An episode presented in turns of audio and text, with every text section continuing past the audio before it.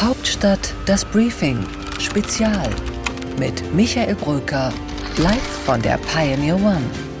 Herzlich willkommen, liebe Zuhörerinnen und Zuhörer, zu diesem Hauptstadt-Podcast Spezial, bei dem es um eine Partei geht, die im Bundestag nur noch auf den Oppositionsbänken sitzt, die CDU.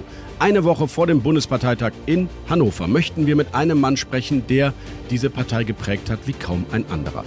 Norbert Lammert, ehemaliger Präsident des Deutschen Bundestages und von 1980 bis 2017 Bundestagsabgeordneter. Er wäre sogar fast einmal Bundespräsident geworden, wenn man ihn gelassen hätte. Nun ist der Mann 73 Jahre alt und Vorsitzender der Konrad-Adenauer-Stiftung. Und in der Partei, so viel darf man sagen, gilt er als einer der intellektuellen Vordenker. Hören wir doch mal rein, was er zur Lage der CDU zu sagen hat. Einen schönen guten Morgen, Herr Professor Lammert. Hallo, guten Morgen. Sie haben ein wuchtiges, 700 Seiten starkes Handbuch zur Geschichte der CDU herausgegeben. Welche Überschrift würden Sie eigentlich dem Kapitel geben, das die CDU jetzt in dieser Phase beschreibt? Mal abgesehen von der Erfahrung, dass für von mir gelieferte Texte, wie von anderen übrigens auch, in der Regel die jeweilige Zeitung, Zeitschrift oder der Adressat mit großer Souveränität selber die Überschrift setzt und nicht die nimmt, die man persönlich für richtig gehalten hätte, wäre ich im konkreten Fall auch sehr zögerlich, Ihnen eine Überschrift zu nennen, bevor ich den Text überhaupt äh, äh, geschrieben habe. Die Union befindet sich ganz sicher, wie das Land auch, in einem Krisenmodus, so dass außer der ohnehin für die Union etwas ungewöhnlichen neuen Rolle, weil sie sich ja nicht nur im statistischen Sinne als Regierungspartei versteht, eine ganz besondere äh, Lage des eigenen Landes mit äh, außenpolitischen, verteidigungspolitischen, Wirtschafts-, Finanz- und haushaltspolitischen Fragen, die sich damit alle gleichzeitig verbinden, auch das neue Rollenverständnis prägt. Und ob sich das überhaupt unter eine zutreffende Überschrift bringen lässt, das wissen Journalisten ja regelmäßig viel besser als Politiker. Jedenfalls hat die CDU eine Identitätsdebatte am Hals in eigener Sache, wenn man so will. Was ist denn für Sie der Kern dieser Partei im 21. Jahrhundert?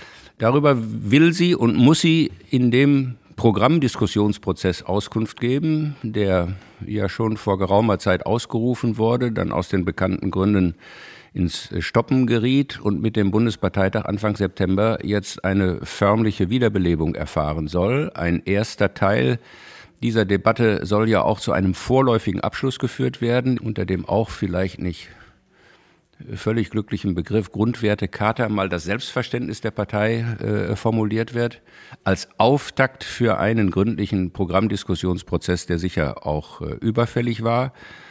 Es gibt manche alte Fragen, die neu beantwortet werden müssen.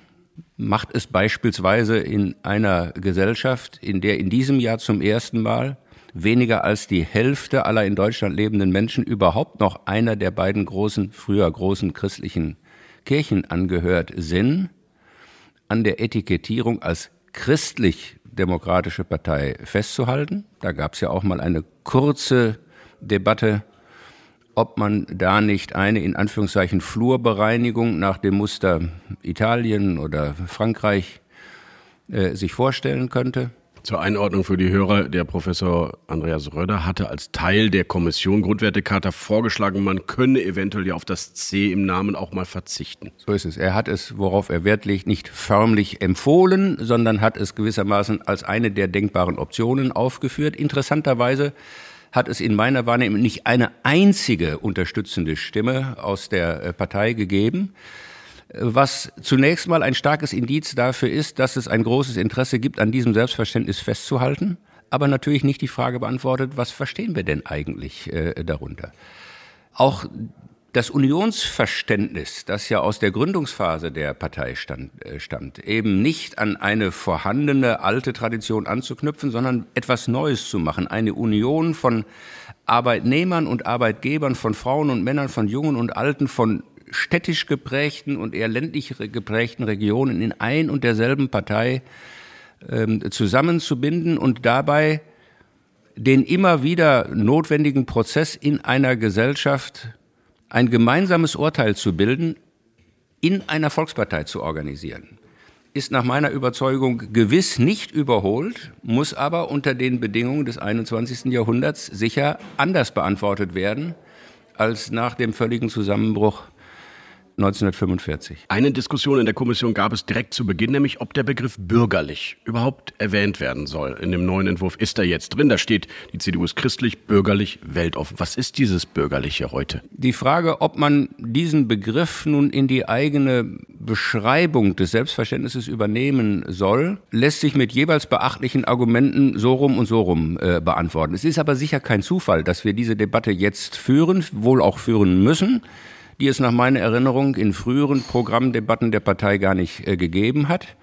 Dabei spielt sicher auch eine Rolle, dass die Grünen, die einmal als typische Nischenpartei gestartet sind und sich auch nicht ohne innere Widersprüche und keineswegs widerspruchsfrei den Volksparteien äh, annähern und in einem jedenfalls erkennbar zunehmenden Maße den Anspruch bürgerlich zu sein, für sich reklamieren, auch eine neue Wettbewerbssituation äh, geschaffen haben auf die man auch wieder in unterschiedlicher Weise reagieren kann. Jedenfalls finde ich es nicht von vornherein abwegig zu sagen, wir müssen für uns die Frage beantworten, ob und in welcher Weise wir die bürgerliche Gesellschaft repräsentieren wollen. Und was verstehen wir dann darunter?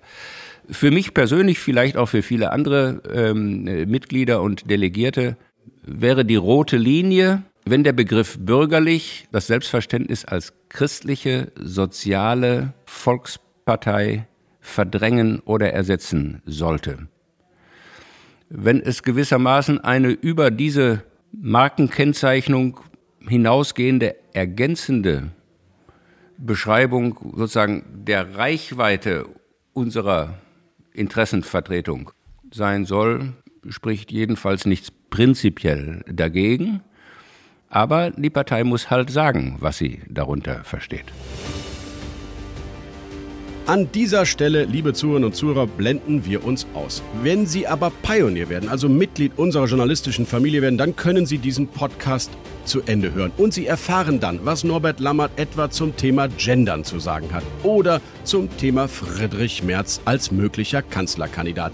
Ich verspreche Ihnen, es wird erkenntnisreich und teilweise auch überraschend. Hören Sie einfach rein, werden Sie Pionier und kommen Sie an Bord. join.thepioneer.de ist die Webadresse, auf der Sie bei uns Mitglied werden können.